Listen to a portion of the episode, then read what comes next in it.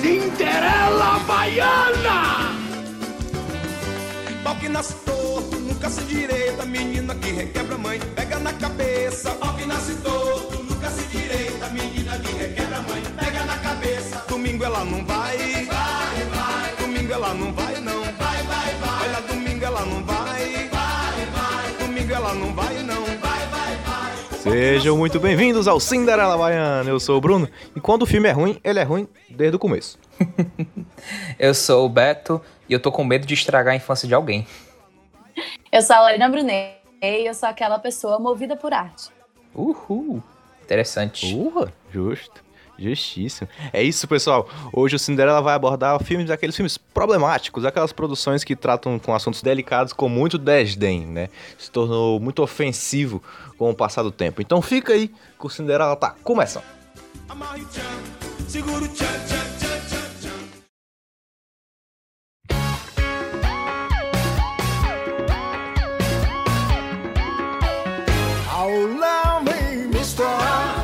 O Cinderela de hoje é especial. Estamos aqui com uma convidada especialíssima. Estamos aqui com Lorena Brunet, blogueira, fotógrafa, atriz, dona do maravilhoso.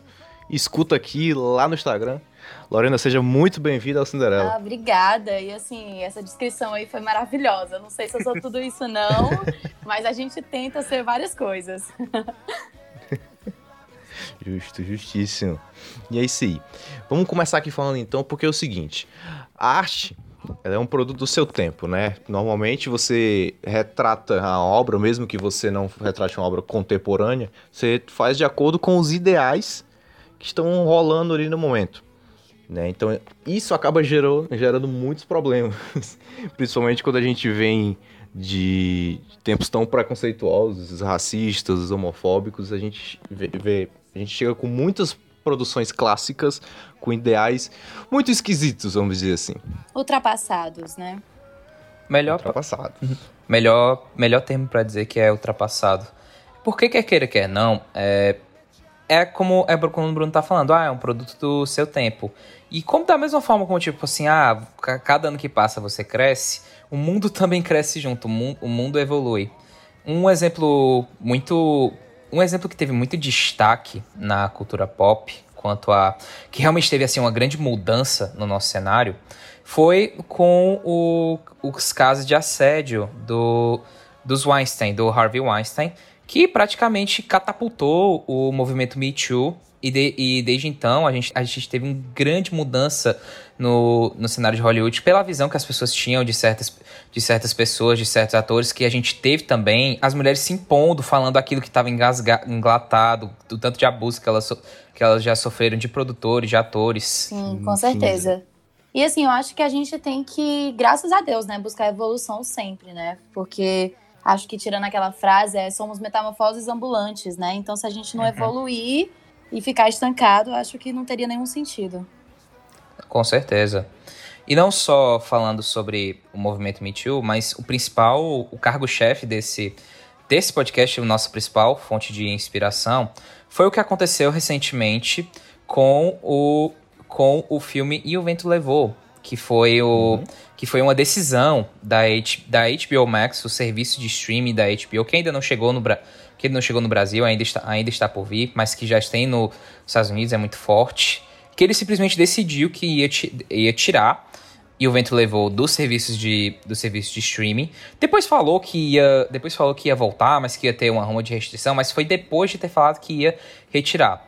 Por conta do que do por conta do que aconteceu com os eventos recentemente do assassinato do George Floyd, que catapultou o, o, o movimento do Black Lives Matter, importantíssimo, que com aquilo eles ficaram com muito receio devido que devido que o, e o vento levou é um- e o vento levou ele é um filme que tem uma retratação tanto complicada se assim dizer da, perso da personagem interpretada pela Hattie McDaniel que faz a, a empregada do a empregada do filme Sim, é, um- é uma visão extremamente estereotipada, né? E quase romantizando a, a escravidão, a escravidão que o vento levou o retrato ali. É um negócio bem ridículo, para ser sincero. A gente fala um pouco assim sobre questão de envelhecimento, né? Que, a, que o filme envelheceu mal, eram ideais que eram mais aceitos na época e agora já não são.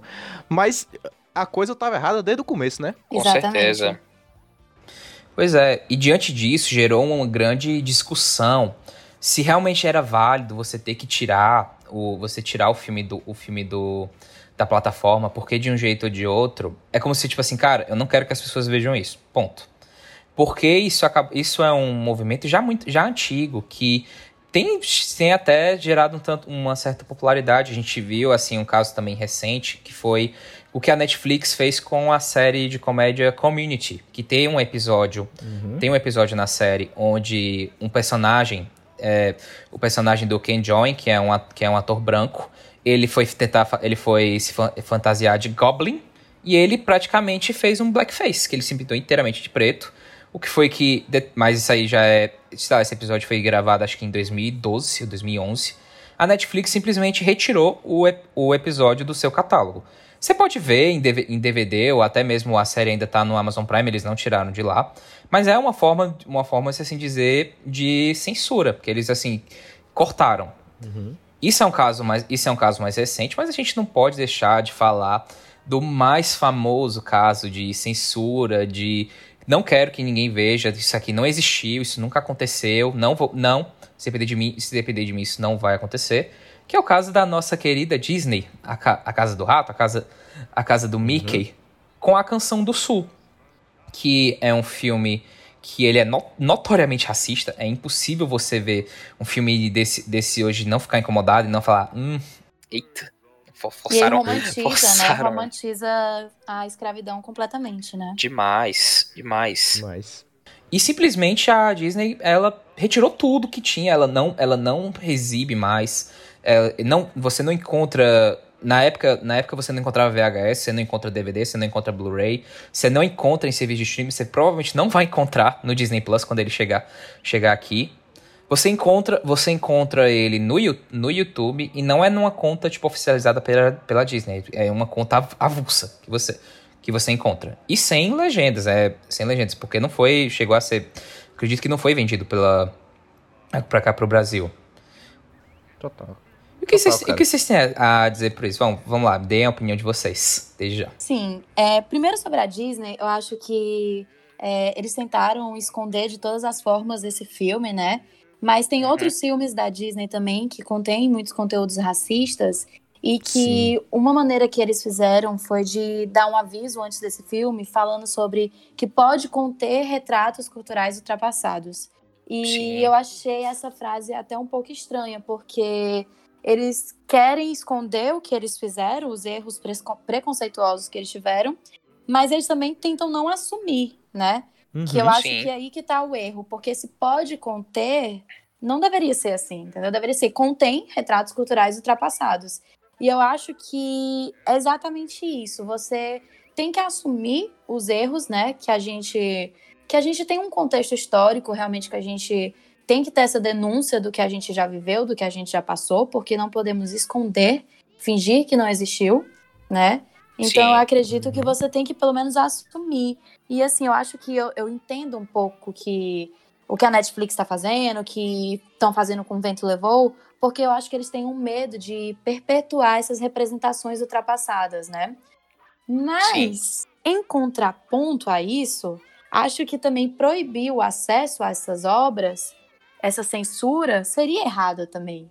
Porque a gente não pode apagar o que a gente viveu, né? A nossa história é, é o que vai construir o nosso futuro, né? Então a gente precisa ter a nossa história para poder ter melhoras, né? Concordo, total. Rapaz, olha, a nossa história é o que vai construir o nosso futuro. Lorena Brunet, presidente 2022. Já estou voltando. Mas é, mas é bem isso que você falou mesmo. Porque é o seguinte, a gente censurar a gente tá tratando como uma situação, ah, vamos fingir que não existe. Uhum. Isso pode ser mais prejudicial ainda, porque você fingir que algo não existe, você tá deixando de reparar alguns erros, né? E uma frase como essa de falar, ah, é, pode conter retratos culturais ultrapassados. É complicado, porque é como se você estivesse botando culpa numa galera lá atrás e não assumindo que é um erro é, unitário da companhia. A Disney, por exemplo, que é uma companhia que vive muito da sua história, de, especialmente dos filmes lá do começo dos anos 40, ali, das animações que deram origem ao império que a Disney é, ela se orgulha muito da história dela, mas quando, é falado desses podres, ela não assume. Então, é, em caso dessas companhias que têm tanto amor à sua história como uma empresa unitária e tudo, é, é complicado você botar a culpa na galera lá de trás é, é, exaltar os bons feitos e não citar os maus, né? Eu acho que o mais importante de tudo é ter a discussão. Por exemplo, a gente está fazendo um, um cast como esse justamente para discutir e elevar esses erros para que os erros, os erros sejam reparados no futuro. Totalmente.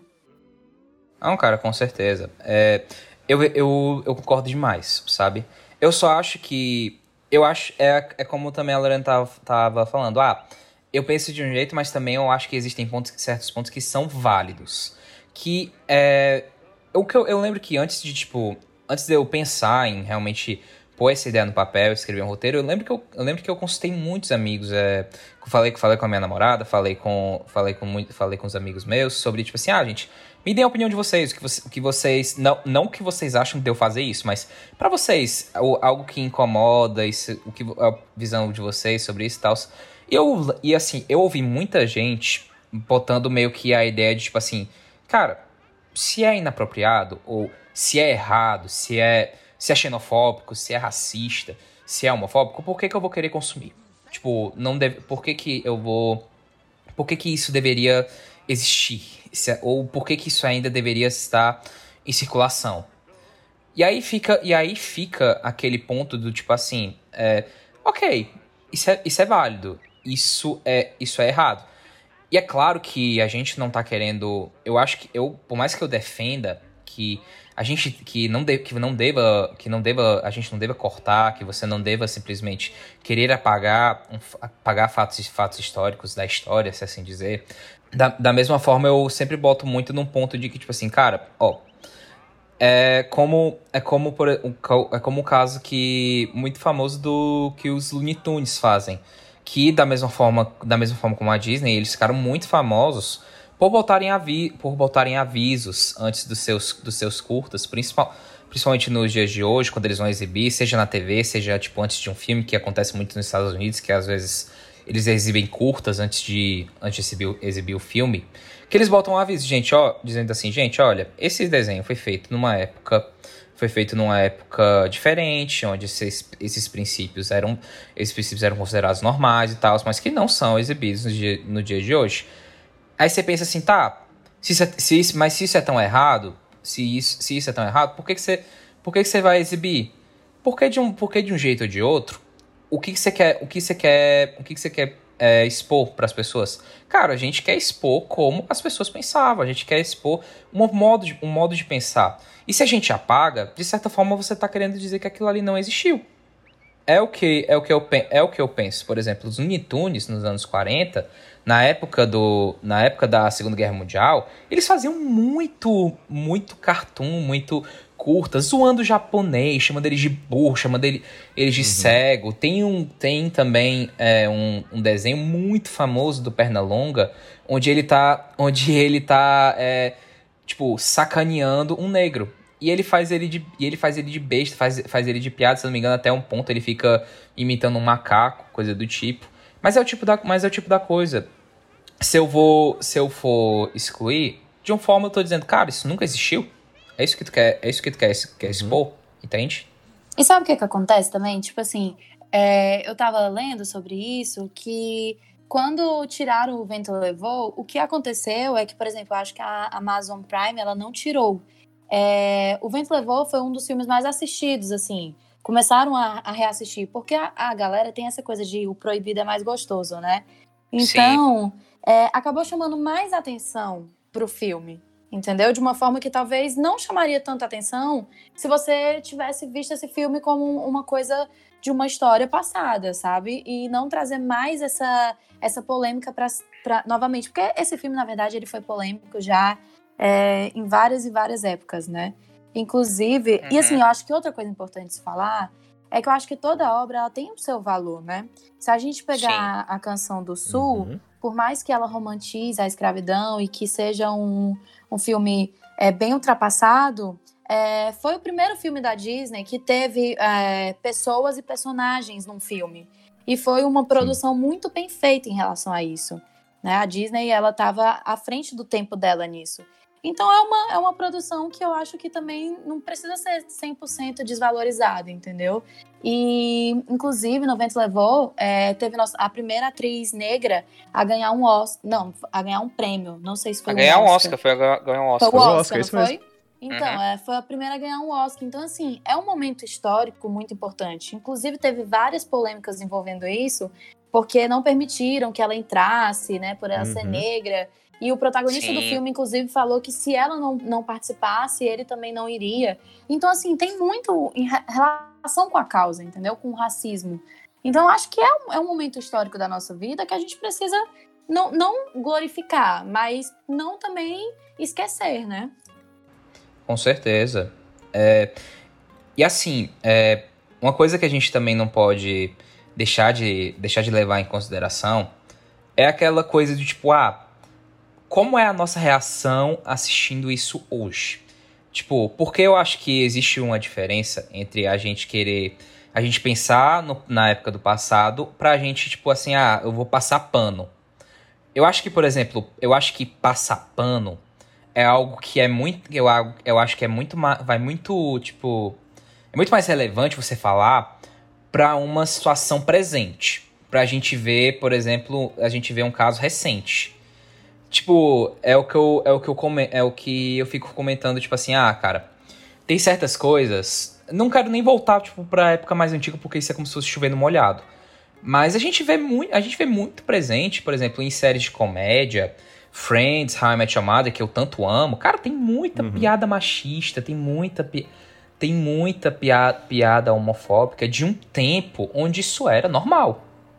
Não posso, não posso dizer que não é. E é óbvio que, tipo assim, to, é, é uma coisa que todo mundo fala, até, até o fã, até o maior fã.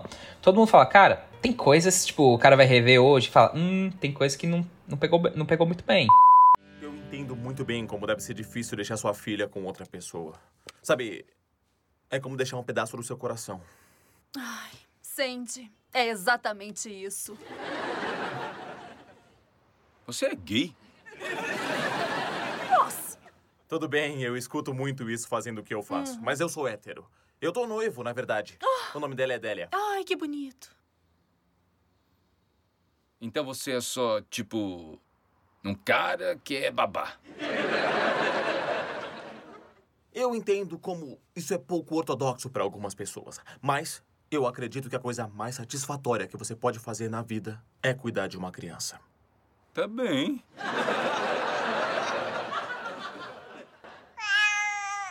Ai, meu Deus, eu vou lá. Tem que trocar a ah, Não, não, dela. eu posso fazer isso, se você quiser. Ah, ah, ah isso seria ótimo. Legal. Ah. Eu adoro ele, adoro ele, adoro ele. Ah, qual é, Rachel? É um homem. E daí? Ele é inteligente, é qualificado. Me dá uma boa razão pra gente não experimentar ele. Porque é esquisito. Por quê? Olha, que tipo de trabalho é esse para um cara de babá? É, quer dizer, é tipo uma mulher querer ser. Ser? Hey. Mas não é que eu, mas assim, o que eu quero, mas o objetivo não é simplesmente tipo, ah, vou passar pano, ah, Friends é perfeito, ah, é engraçado e tal. Não é, que, não é necessariamente passar pano. Seria muito pior, por exemplo, se fossem fazer uma série. Da, se fosse fazer uma série dessa de comédia no dia de hoje e tivesse aquelas piadas que. Aquelas piadas que já eram machistas, homofóbicas, e botarem no dia de hoje. Como muitas das vezes. Como é uma coisa que muitas vezes acontece, devido que as pessoas, às vezes, elas. As, muitas pessoas às vezes não se, não se tocam. Sim. Sim. Cara, o que eu acho muito interessante da gente ver é, os produtos que estão saindo desses problemas. Por exemplo, a Lorena citou o caso da, da mulher negra que levou um Oscar, é, do Vento levou. Aí saiu agora, alguns meses atrás, Hollywood, que a gente fez até um cast aqui sobre, Sim. que reescreveu toda essa história. Né, ele fica brincando, dizendo isso. É uma outra atriz negra, né, que tá tentando um, um, um papel de protagonista. E aí vem a atriz do Vento levou e fala: ó, vá, vá, fale, ouse entre no teatro porque não me deixaram entrar. É, aí também tem a questão da, da Lena May Wong, né, que deixou de ganhar o papel principal numa personagem asiática, ela é asiática, e aqui em Hollywood ela vai, participa, ganha o Oscar por isso. Então, eu acho legal a gente ver como algumas séries, algumas produções estão reescrevendo essa história. Por exemplo, você falou de Friends, eh, a gente fala, por exemplo, de Two and a Half Men, que é uma série que ela é importante em termos de sitcom, é, para produção de sitcom, mas é uma série muito problemática em termos Sim. de homofobia, de machismo, de objetificação. E uma série que a gente pode ver como um produto, hum, eu vou dizer melhorado na minha opinião, que por exemplo Brooklyn Nine-Nine. Nossa, demais. Que é uma série que, uhum. que tem, ela, como produção, ela é muito espelhada em produções como o próprio Two Hoffman, o Friends, o How I Met Your Mother, mas ao mesmo tempo, ela conseguiu consertar muita coisa, né? Ela tem uma masculinidade muito saudável, ali ela fala sobre racismo, ela fala sobre homofobia, ela fala sobre feminismo, ela fala sobre tudo isso numa visão muito mais positiva. Porque foi nessa hora que eu percebi que, quando eu passar na prova, eu vou ser um sargento. E e se as coisas entre a gente mudarem? Por isso você veio pra cá? É. As coisas estão tão boas agora. Eu não quero estragar isso por, por ser transferida ou virar sua chefe. Amy, eu sempre soube que você acabaria sendo a minha chefe. Você sonhava com isso antes da gente namorar. E sim, as coisas podem mudar um pouco, mas para melhor, não é? Vamos ter um pacote melhor de TV a cabo, programas bons em canais ótimos. Olha, você não pode ter medo do sucesso. Você é boa demais para isso. Hum, eu te amo. Eu também te amo. Hum. Espera aí. A prova. Ah, você tem que ir embora. Isso. Eu vou ser sargento. É, sargento. Cara, é uma versão... É uma... É, é muito natural, sabe? Eles... Tipo assim, é óbvio que... A galera... A galera, tipo... A, a galera anti-mimimi, se assim dizer, gosta de dizer que, tipo, ah, tá fazendo isso pra, pra ganhar likes, tá fazendo isso pra ganhar audiência. Não, cara. Tipo, é aquela situação. É, o, no, primeiro, no primeiro episódio, a gente já tem uma. A gente já tem tipo, uma revelação que para muitos é meio que considerado um tabu. Que é o quê? Que é tipo, o chefe de polícia é gay. Uhum. E negro. E negro, exato. E, e isso, é, isso é simplesmente algo que é. Algo que é, que é simplesmente expor, exposto assim. Do nada, do nada, se assim dizer. É realmente, é realmente algo muito, algo muito natural. É, para quem, quem quiser ver, entrar em detalhes quanto a, aos padrões que Brooklyn Nine-Nine quebra, indico muito forte o vídeo do Max Valarezo no Entre Planos, onde ele fala, faz o vídeo inteiramente falando mais especificamente sobre a, a quebra da, masculini, da masculinidade frágil de Brooklyn Nine-Nine. Muito bom, jabazinho de graça, porque eu sou muito fã desse canal. Eu acho que, assim, uma coisa que eu, que eu vejo muito, que eu penso, é Coisa Mais Linda é uma das minhas séries favoritas, né? E eu uhum. acho muito incrível porque ela aborda justamente as mulheres nos anos 50, 60 e você percebe é, como a, nós mulheres conseguimos evoluir e crescer com isso, né? Então a gente tem como ver e comparar muito com a nossa cultura passada, como a mulher era submissa, como a mulher não tinha seus direitos, e a gente fica chocado com algumas coisas que, tipo, hoje em dia são inadmissíveis e ao mesmo tempo a gente percebe quantas coisas a gente ainda vive da época de 60.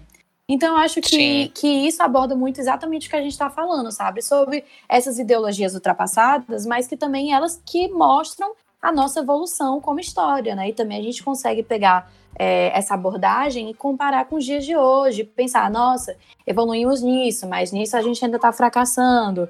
E dá para ter essa noção. E assim, eu acho que tem uma diferença muito grande em descrever um fato e aclamar um fato, sabe? Eu acho que é, a gente uhum. tem que uhum. buscar com, com esses filmes, né? Não cancelar né, os filmes e não. É, dizer que eles têm que ser excluídos e apagados, porque a gente pode usar isso como um fato e não como uma aclamação, né, sobre o que realmente ele retrata.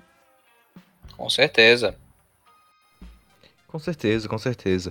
É, e, por exemplo, a gente vê muitas produções, é justamente essa questão de aclamação, né? É, que existem produções que elas são aclamadas pelo valor que ela tem, mas é preciso reconhecer que sim, ela tem um valor, por exemplo, o Vento Levou tem um valor cinematográfico riquíssimo, uhum. em termos de produção técnica, é, de elaboração de um roteiro e tudo isso. mas é preciso entender que a, as produções não são intocáveis. Elas não são imaculadas. Se a gente fala, por exemplo, do, do Gatinhos e Gatões, que é um filme que todo mundo ama, é John Hughes na veia, todo mundo Uhum. gosta, mas tem cenas extremamente problemáticas. Tem uma cena que, que dá um indício de estupro e que é tratado como piada, assim. É, a, personagem da. Eu não vou lembrar o nome da personagem agora. A Sam. Ela fica bêbada e o namorado dela repassa ela pra um outro cara. E ela acorda assim sem entender nada. E isso é meio que uma, uma brincadeira no filme ali. É, não é um fato que é problematizado. Simplesmente algo que eles ficam tipo, ah, não, cara, vai, toma. Pode, pode, tipo, pode ficar. Entende? E ele vai, Porque e é ele parte lá pra. né? É ele parte lá pra ficar com dia. a. Exato. Exato, ele parte lá pra ficar com a. Com a personagem da Molly Ringwald. E. E outra coisa. E outra coisa também muito. Que ficou. Que marcou muito também de forma negativa. Negativa no Gatinhos e Gatões foi justamente algo que. Ainda, não vou dizer que, ainda, que era, era muito presente antes, hoje em dia. Hoje em dia nem tanto. Que era justamente essa o, este- o estereótipo do, do, persona, do personagem japonês, do personagem asiático, que nesse caso a gente tem o estudante de intercâmbio, que o nome, o nome do cara simplesmente é Long Do- Dok Donk. Long Do- Dok Donk, tipo, super, super- um nome super normal. E já começa que a- você tem a apresentação dele, você já tem um gongo. Sim, é o, Ele é- o, o máximo do estereótipo. né? Exato, já, você, já, você já tem um gongo e ele é, e ele é visto como. e Ele é realmente visto assim como uma piada. É visto só.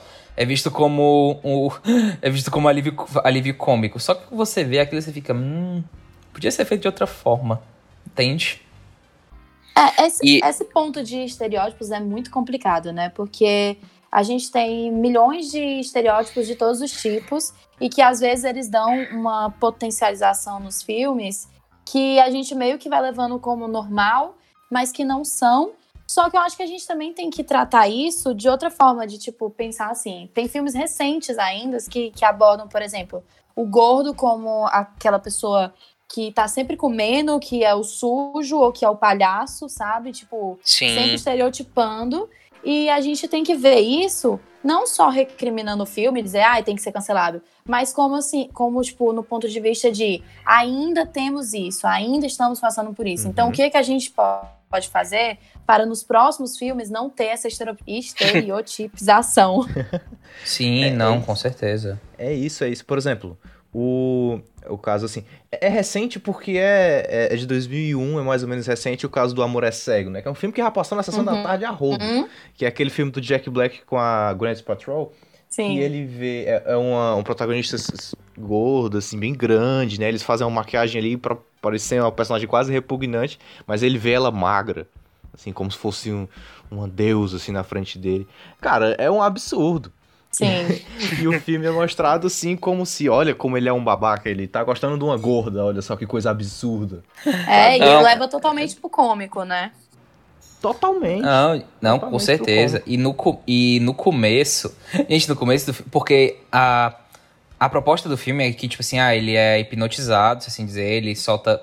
Ele solta, tipo, alguma mandinga nele e tal. Que ele realmente agora só vai poder ver as pessoas pela forma como ela é, como ela é por dentro. Só que, tipo, antes disso acontecer, tipo, tem uma cena que ele tá conversando com um cara que vai fazer isso nele. Que ele chega pra ele e pergunta assim: ah, o nome do cara, o personagem Jack Black é o Hal. Aí ele fala assim: Hal, ó, vou, vou te dar du- duas opções. Você preferia ficar com uma, com uma mulher que tem, tipo, ah, é, meio seio ou que tivesse, ou meio cérebro? E ele ficou tipo. Como é que é o tam como é que seria o tamanho do peito, entende? Tal, ainda cogi- ele ainda cogita. Aham, total. Não, e a gente pode ver, tem um filme que se chama Sexo por Acidente, que trata um um pouco, assim, essa linha de, de como a pessoa é vista, né? Só que é interessante a abordagem desse filme, porque ele não, não trazem a imagem de uma mulher magra, né? De, tipo, ele visualizando uma mulher magra.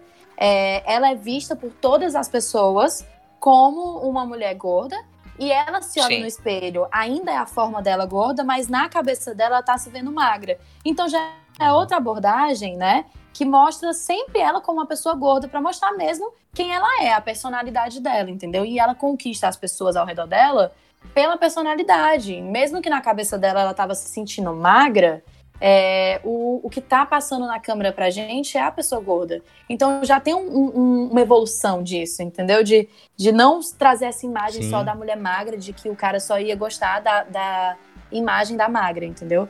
Então acho que a gente vai aprendendo com as obras, né? As obras vão evoluindo. Eu acho que a gente, como, como parte do cinema brasileiro, tem que aprender muito com isso. Né, A gente tem produções brasileiras maravilhosas. né? Nos últimos anos de produção no Brasil, é, Bacurau, Vida Invisível foram assim um deleite. Uhum. Mas, traçando de produções, né, as produções que são mais populares no sentido de mais divulgadas, ah, normalmente publicadas pela Globo, a gente tem muito problema. A gente tem uns recentes, por exemplo, ah, E aí Comeu, que é um, um Ah, absurdo nossa, inacreditável, com É atores absurdo. é, relativamente consagrados da TV brasileira. Acho que tem, assim, o Bruno Mazeu, tem o Marcos Tem a Palmeiras... Dira Paz, tem a. tem a Dira Pa- O seu Jorge tá nesse filme, assim, é uma galera conhecida, entendeu? Sim. É uma galera que tem bons trabalhos. Mas, é- e é assim, esse filme é, é quase bizarro, porque ele tinha tudo pra ser uma coisa que podia ser boa. Porque ele é um papo de bar, entre três colegas, três, quatro colegas ali, não lembro. Falando sobre as mulheres da sua vida. Poderia muito ser uma coisa, uma sátira pra mostrar, olha como isso aqui é uma coisa absurda que vocês fazem. Mas não. É só um, um grande semi-pornô Uhum. contando, ah, eu comi aquela ali, aquela ali eu vou comer, não sei o que. Inclusive tem uma parte bem pedófila nesse, nesse, nesse filme. Isso é aquele. Uhum. Tem Ele uma com a- vizinha. Isso, O Bruno Mazeu, vizinha ele fica com a. Ele fica com a personagem da, da Laura Neiva, que é. Ela faz uma menina de 17 anos. Isso. E aí, tipo assim, ah, ele fica. Ah, ele fica relutando, ah, não posso, não posso ser mais novo. Mas no final vai lá e rola, entendeu? Então, Aham. velho, porra. É, eu acho que, que assim, a- as produtoras em si, elas têm que aprender muito, né? Tipo, ter uma visão. E assim, por mais que hoje em dia a gente é, viva esse mundo muito do mimimi, é muito difícil você falar sobre isso, porque cada pessoa tem sua causa, cada pessoa tem sua opinião, e a gente tem que ter muito cuidado com onde a gente vai afetar cada pessoa, porque a forma que algo me atinge não é a mesma forma que atinge a vocês. Então, a gente tem que ter muito respeito por isso. Eu acho que a postura dessas produtoras, é, por exemplo, uma obra dessa, tudo bem, não, não vamos apagar, mas eles têm que, que tentar demonstrar o que realmente é relevante disso e tentar se desculpar também pelas ofensas, porque muitas obras são ofensivas, né? E eu Sim. acho que é, qualquer obra tem um impacto muito relevante na, na arte e na vida das pessoas. E assim, eu acho que as, as pessoas estão com os valores muito trocados hoje em dia, sabe? Acho que é, valorizam demais o que não é para ser valorizado, e aí as causas das minorias, ah, é mimimi. Entendeu? Mas o, o, o, que, o que lhe atinge é importante, mas o que, ati- o que não lhe atinge não é. Então a gente tem que repensar muito isso, né? E eu acho legal porque algumas, algumas dessas empresas, elas estão falando, né? Que são coisas que eram erradas na época, que são erradas hoje e que a gente tem que ver que o pre- não pode, tipo, deixar passar como se o preconceito não tivesse existido, né? A gente tem que realmente afirmar que o preconceito existiu e ainda existe, né? Por mais que sejam retratos, muitas vezes, de culturas antiquadas, ainda existem, ainda perpetuam. Com certeza. E eu acho assim, essa parada do mimimi, né? Eu, eu tenho um, um orgulho assim de mim de, ah, é a geração mimimi. É isso mesmo, sou mesmo. Porque eu acho a questão do mimimi, de você fazer um burburinho por uma coisa que tá sendo ofensiva, é importante que ela seja falada. Se algo tá sendo ofensivo a alguém, é importante que aquilo seja mencionado, porque tem alguém sendo ofendido e esse alguém precisa ser protegido, precisa ser cuidado também. Por exemplo, se a gente for falar do novo Mulan, né? Ninguém viu, todo mundo tá com uma expectativa bem legal pra esse filme. Lá fora dizem que tá ok, ok Uhum. pra bom. Mas não tem o Mushu, né? Que é um dragão, Sim, o que é aquele dragão. personagem que todo mundo ah, cresceu gostando. Por que, que não tem? Porque é, eu não vou saber explicar 100% porquê, mas é um é porque dizem que fazer a- uma sátira com o dragão, você tá meio que satirizando a cultura chinesa, porque é, uma- é um símbolo importante pra eles, né? Dentro do- da religião e da cultura deles.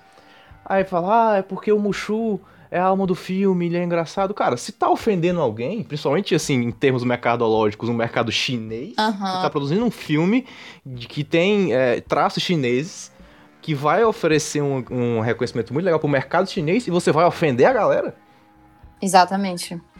É. É, eu acho que a gente tem que aprender, né? Por exemplo, o blackface é uma coisa assim que numa, teve uma época que era o que acontecia mesmo, e assim, a gente não pode também é, se comparar a esse tempo passado, né? Mas é uma coisa que hoje em dia é totalmente recriminado, então não faça, entendeu? As produções atuais, elas têm que ter um, uma cautela muito maior do que a gente cancelar as produções antigas. Com certeza. Não, a, absolutamente, pô. O prime... Os primeiros talks, se assim dizer, talks é, foi como se davam os filmes antes, na época que começou o, o, cinema, fa... o cinema falado. Se for ver, tipo, o cantor de jazz, ele é marcado porque tem, porque tem muitos atores, atores brancos fazendo, fazendo blackface. Uhum. Sim, sim. E é legal como a gente vê hoje que eh, isso é uma coisa absurda. Uhum. Assim, é uma coisa que não é admitido, né? Eu sonho em ver cada vez mais esses preconceitos que eram até meio exaltados antigamente sendo tratados como o blackface é tratado hoje, como uma coisa inadmissível. Total. É inapropriado, né? Completamente inapropriado. Completamente inapropriado. É isso. E, e ao ponto de que não cabe aquela coisa do ficam brincando com ah, o limite do humor. O limite do humor é muito simples. Você tá ofendendo alguém, acabou ali. Exatamente. Muito simples. Cara, o então, limite assim, do humor é o crime. O limite do é, é, você tá ofendendo alguém, você tá ofendendo a cultura de alguém, tem, você tá ofendendo a, a, a sabe, a pessoa de alguém, a, a, doença de alguém. Cara, você tá fazendo isso? Uhum. Acabou, velho. Na verdade, tem, tem uma frase que eu uso na vida, assim, para tudo na vida, que é o meu direito acaba quando o do outro começa. Então, se você hum. entrar dentro dessa frase, em tudo, todas as suas ações, você vai ser uma pessoa muito mais coerente nas suas, nas suas atitudes, sabe? Porque é justamente isso, o seu direito acaba quando o do outro começa. Então, quando você atinge com um filme uma cultura, né? Você está invadindo o espaço de outra pessoa, você está é, sendo inapropriado, então você está errando. Você tem que baixar sua cabeça e falar: ah, eu errei, e é isso, né? Vamos tentar não errar mais, porque também tem muitas coisas que é, eram tão inseridas na nossa cultura que a gente às vezes não consegue diferenciar, né? Inclusive, com todo esse movimento antirracista, tem muitas frases, por exemplo, que eu aprendi que são erradas hoje em dia e que eu falava e que você nem percebe a dimensão do que você está falando, né? Como uma coisa que eu fiquei muito chocada, que eu, que eu vi vários vídeos falando sobre isso, é lápis cor de pele. É, é racista ah, é falar é isso. É racista. É verdade. Você, e, e, assim, todo mundo fala. Se você fala para você lápis cor de pele, a primeira coisa que vem na sua cabeça é aquele, aquela cozinha clarinha, né? E, e isso não é pra ser assim.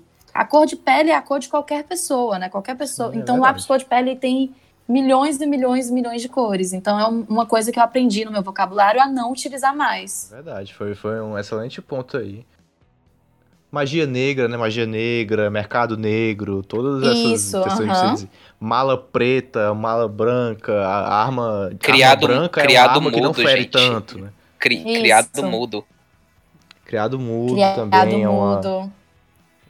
É tudo isso. E assim, é legal a gente ver como isso vem evoluindo. É claro, a gente, o nosso foco aqui é o cinema, né, as séries e tudo mais, mas isso é de uma forma geral por exemplo, o, um time de futebol americano chamado Washington Redskins tirou o Redskins do nome porque é, é, seria uma referência, vamos dizer assim, ofensiva aos povos nativos. É, Redskins é como se você estivesse exaltando a galera que é preconceituosa, né? Sim. Então uhum. eles tiraram isso do nome, agora a franquia vai passar por uma reformulação. É legal a gente ver como, por exemplo, o futebol americano e o dentro de um esporte assim tão tradicional, os caras estão mudando mesmo. Contra a vontade dos torcedores, estão mudando porque os ideais estão sendo cada vez evoluindo mais. Com certeza. É. Eu acho assim que filmes também que tentam. É, tem muitos filmes que tentam trazer o preconceito como uma lição de moral, né? Então esses filmes, uhum. eles não são tão julgados porque eles estão tentando tirar um aprendizado de tudo isso. Eles estão retratando a história para disso tirar uma lição. Acho que o maior problema tá nesses filmes que tratavam como normalidade, né? Que você vê que está inserido num contexto de que de que era o que acontecia e pronto, é exatamente romantizar, entendeu? É pegar a escravidão uhum. e os escravos estão felizes trabalhando como escravos na Canção do Sul, entendeu? Então, o, é complicado tocar nesse assunto quando é uma coisa que não é uma lição de moral, mas uma coisa como se fosse teoricamente normal. Um excelente exemplo desses filmes que a gente pode mudar, que isso é muito recente, é um negócio que a gente bate direto aqui no cast, que é o Green Book, né? É só o filme ganhador do Oscar. Só, só por ele ganhar o Oscar já é um negócio meio absurdo, assim, por si só. E depois, quando você vê o filme, que é uma coisa absurda, porque é um filme que, teoricamente, ah, ele tá falando ali é, de uma época em que o preconceito era uma coisa mais ardente, fisicamente falando. Ah, então nós vamos mostrar, vamos dar essa lição aqui contra o preconceito, porque o negro vai fazer uma viagem pelo sul. Mas no final das contas, quando a galera preconceituosa vai bater no, no personagem do Mahershala Ali, é o branco é o herói. Ah, eu vou tirar daqui, eu vou combater todo mundo porque eu sou o branco italiano de origens europeias, muito foda, que vai resolver o problema do dia. Cara, é, sobre Green Book, teve inclusive uma cena, assim, que eu revi o filme faz um tempinho, e aí eu lembro que tinha uma cena que quando eu vi no cinema eu pensava que era de um jeito. Aí depois quando eu fui rever eu fiquei, hum, por quê? Por que tu fez isso? Que é uma cena assim, é, spo spoiler de Green Book, uh, tem a famosa, tem a famosa cena do frango frito. Que é a cena que o, que é a cena que o personagem do Viggo Mortensen, do Mahershala Ali, o Don, o Don Shirley e o Tony Lepp, eles estão lá comendo frango. E essa cena tem um diálogo, tem um diálogo muito interessante vindo do personagem do Don Shirley, que ele fala assim, cara, ó, você, você tem uma visão muito limitada de mim, você tem uma visão muito muito estereotipada, se assim dizer, não com essas palavras, mas é de que tipo assim, ah, cara, só porque eu sou negro não significa que eu, não significa que eu goste de frango, que eu vou comer frango frito, porque ele nunca comeu frango frito na vida e eu e o Tony Lepp ele fica, como assim? O seu pipo ama, o, o, o seu povo ama frango frito com couve, com milho, e ele e porque o filme tem todo esse negócio, tipo, ah, o seu pipo, o seu, o seu povo gosta disso, o povo vê aquilo e tal. Só que, tipo assim, o personagem do Don Shirley, ele fica tipo assim, não, não é assim, a gente não, eu não, eu não, não vou, não vou marcar uma pessoa por conta disso e tal, naquele sentido, tipo assim, ah, só porque, só porque tão, um grupo X come da minha, do, da minha população, se dizer, não significa que eu vou comer, que eu vou gostar. Aí você fica tipo assim, tá, legal. Ele tá querendo dizer que ele não é todo mundo, que realmente, assim. Esse é, esse é, um, esse é o negócio interessante de dizer. E aí tem a cena do jantar. Logo depois que é a cena que ele vai jantar na casa, do, na casa das pessoas que ele vai tocar. E aí, por que, que eu falo que eu entendi mal? Porque na minha cabeça, ele foi o o Don Shirley que indicou o, jan o jantar. Que foi, ele falou, ah, eu quero que seja isso. Mas na verdade, não. Ele falou assim, ah, nós perguntamos o que nossos criados achariam que o, do, que o Dr. Shirley iria gostar pro jantar. E o que eles fazem? Frango frito. Ou seja, e todos os criados do, dele são negros. Ou seja, você tá querendo dizer que, tipo assim, ah, eu não sou todo mundo, mas da mesma forma todo mundo, todo mundo gosta disso. É verdade. É, esse filme é uma verdadeira ofensa, cara. Esse filme é uma ofensa, é isso, não tem outra coisa. Porque, por exemplo, a parada dele não se sentir. Ele tem essa, essa trajetória durante o filme de ser negro, mas de não se sentir parte da comunidade negra, porque ele não cresceu. Ele cresceu, vamos dizer assim, na alta sociedade. Se não me engano, ele, ele os pais deles não eram negros, não lembro exatamente do filme. Ele foi criado numa sociedade, entre as sociedade de brancos, que é uma sociedade de elite, tocava piano e tudo, tudo, tudo mais. E ele não se sentia parte da comunidade. Ao invés do filme mostrar uma imagem de cara, não é porque você não cresceu na realidade que é a grande maioria que você é menos negro. Uhum. Que você não tá disposto, que você não tá. É, como é que eu posso dizer? Que, que os problemas do racismo também podem te afetar só porque você cresceu numa condição financeira melhor. Ao invés disso, não. O filme mostra ele uma busca pelo povo dele, como se ele não fizesse parte daquilo, como se essencialmente para você fazer parte da comunidade, de você fazer parte do povo negro, você precisa ser pobre, você precisa, uhum. sabe, comer frango frito, você é, é, é que esse filme é uma doença, velho. ai, ai, Green Book. Mas assim, é, trocando um pouco, um pouco o disco, é, um exemplo assim, o Bruno falou de um caso, de um caso bem atual, bem, bem interessante de se abordar. Um caso bem antigo que meio que entrou para a história foi o caso do bonequinho de luxo, com a famosa atuação do Mickey Rooney. Mickey Rooney é um ator consagrado, um dos, melhor, um dos melhores atores que esse planeta bola já viu. Só que o que acontece? Mickey Rooney interpreta. O Mickey Rooney é um americano. E ele interpreta um chinês. E ele não só interpreta um chinês, mas ele interpreta um chinês absurdamente estereotipado, tem dentuço, falando errado, querendo, sendo tipo, é, uma, uma, querendo ser um alívio cômico, se não me engano tem até uma musiquinha pra toda vez que ele aparece e fica, não, por quê? Não, que é isso? Eu fico pensando se, o, se os produtores, eles não, não têm vergonha, assim, né? Tipo, de olhar hoje Aham. em dia um negócio desse e falar assim, meu Deus, como é que eu que fiz isso? Não, e, tipo assim, óbvio que, sei lá, na época, talvez eles estavam pensando, ah, mas foda-se, é o- é o, é Mickey Rooney, ele é famoso, vai dar, vai dar dinheiro, sei lá, é, vai, vai sair mais caro. Só que eu fico, tipo, cara, tudo bem. Não, na verdade, não está tudo bem. Mas, assim, cara, tá, eu entendo que, que, a, que, a, que a casa e casa, casa e tal, mas pelo menos não faz, não faz, não faz uma, uma cultura de piada, entende? Total, cara. Mas eu acho que, assim, com o tempo a gente vai tendo... é, a gente vai Pode tendo mais um, uma noção, né? Hoje em dia a gente tem mais acesso ao, a, a conteúdo, às pessoas e justamente é, entender o lado de cada um. Então eu acho que a gente vai aprendendo com isso porque a gente tem uma, uma- um conhecimento muito maior hoje em dia. E aí Uhum. eu acho que é uma coisa que, que eles cometem uns erros no passado que talvez por causa de, de achar que ah, o que vai fazer sucesso é porque é um grande ator e, tipo, não vai ter problema isso, entendeu? Uhum. Com certeza. E o, seguinte, é, quando a gente, eu acho muito, a gente tava falando aqui que é legal a gente ver as coisas evoluindo, que ver as coisas modificando, mas é importante entender também que pro dia, pros dias de hoje as coisas estarem mudando é muito uma questão mercadológica também.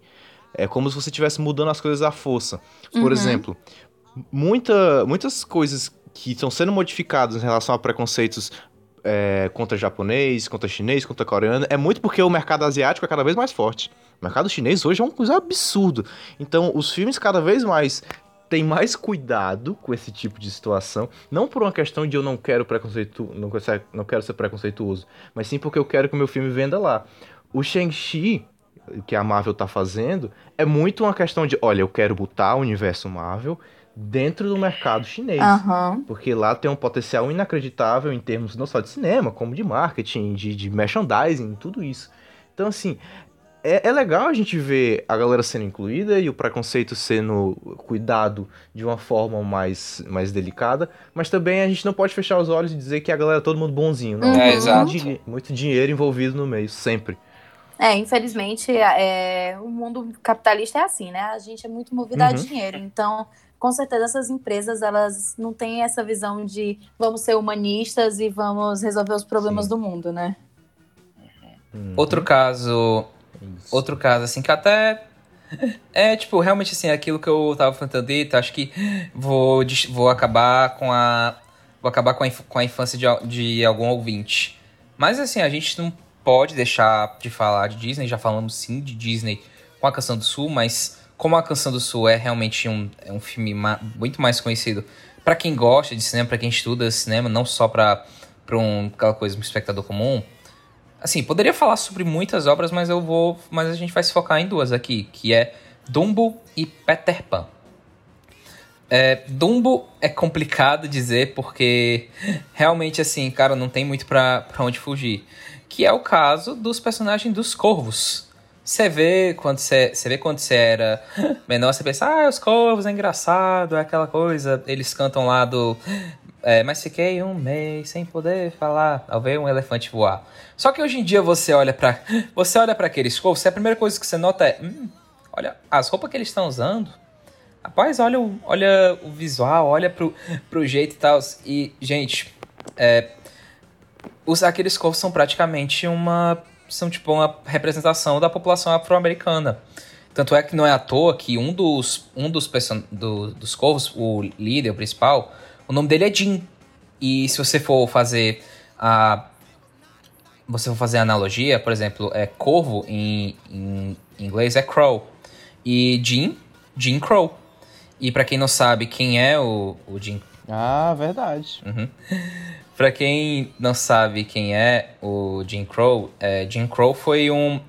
As leis de Jim Crow foram tipo as foram as leis estaduais na época da segregação da segregação racial no sul dos Estados Unidos, que era aquela situação de, tipo ah aqui é o bebedouro do branco, aqui é o bebedouro do aqui é o bebedouro do negro, aqui é o aqui é o banheiro do branco, é o banheiro do negro. Negros não podem pegar, entrar nesse ônibus, essas coisas que todo mundo já sabe. E da mesma forma, a gente também não pode deixar de, Peter, de falar de Peter Pan, porque Peter Pan, Peter Pan. Peter Pan é lindo, maravilhoso, até que chega na parte dos índios. E quando chega na parte do, dos índios é aquele ponto onde você literalmente. você pensa que, tipo, só, só, só você botar é, a pena e ficar fazendo aquele. É uma, coi é uma coisa tipo, isso, isso é, que é, isso é que é cultura, tá correto, vamos fumar o cachimbo da paz. É tão, é tão uhum. pesado a ponto que, que é tem, um, tem um momento no, na exibição original que o próprio Capitão Grancho, ele tá tipo. Tem uma cena que ele tá sozinho falando consigo mesmo, ele tá querendo raciocinar o que tá acontecendo, e ele fica tipo, ah, aqueles those redskins know this island, tipo, esses, esses peles vermelhas conhecem essa ilha. Gente, nunca que uhum. nunca, nunca, nunca que você pode, você pode considerar hoje chamar, chamar o índio de redskin. É, é verdade. É completamente inapropriado.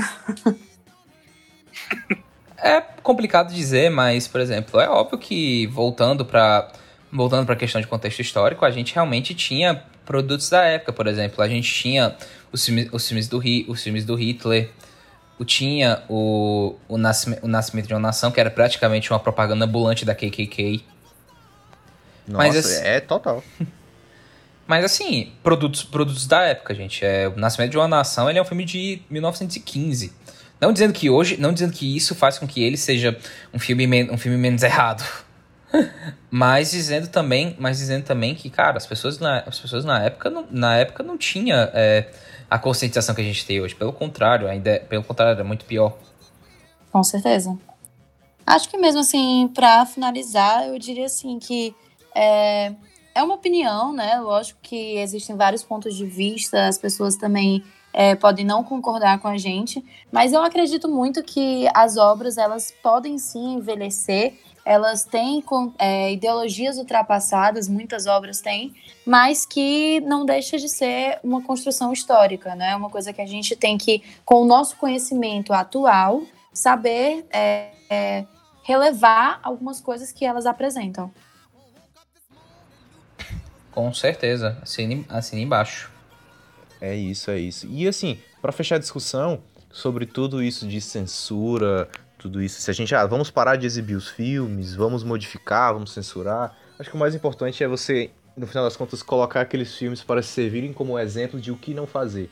Vamos levantar essa discussão pra gente bater no que tá errado, pra gente não voltar a errar no futuro. Com certeza. Com certeza. É, de novo, aquela coisa. Ah, eu fico triste porque aconteceu, mas Sabe aquela situação tipo assim, ah, cara, é, eu acho isso correto, eu acho isso certo? Claro que não. Mas eu, tipo, mas eu aprecio isso existir. Eu aprecio isso existir porque a gente pode usar isso como exemplo para o futuro. Pra, tipo, aquela coisa vai ser usado para não fazer. A gente, já, a gente já sabe que isso, que isso deu merda, não vamos repetir. A gente sempre Sim. ouve aquela frase, né, que a gente aprende com nossos erros, né? Então, acho que, que, o, que errar é humano e que a gente tem que tirar o melhor disso daí.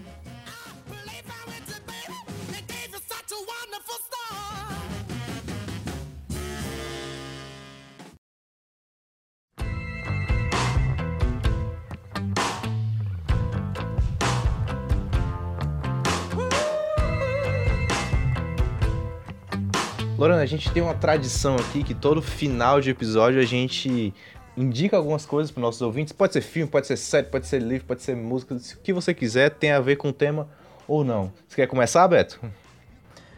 Eu vou começar. É...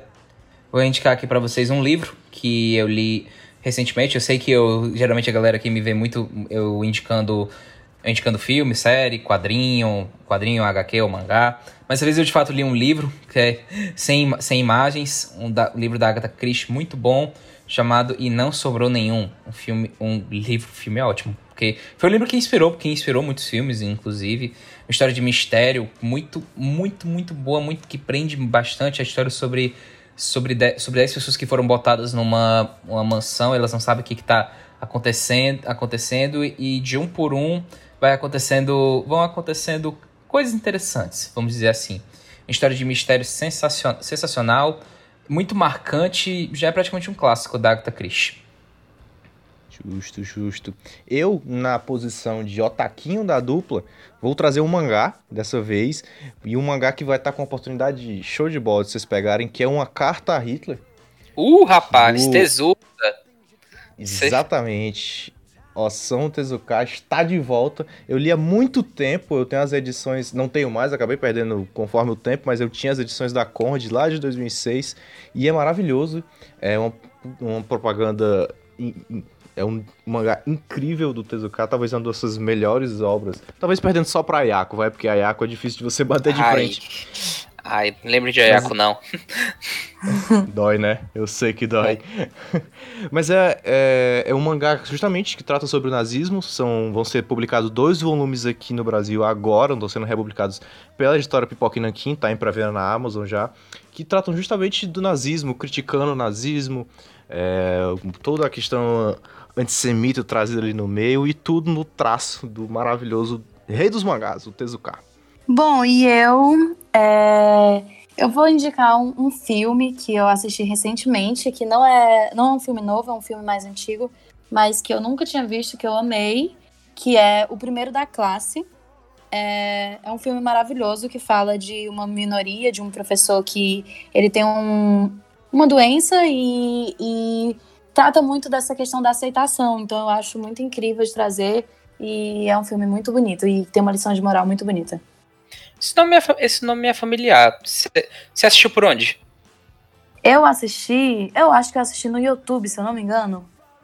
Hum. Eu achei no YouTube, não achei, eu não achei nem na Netflix, nem na, eu não sei se tem na Amazon Prime, não tenho certeza.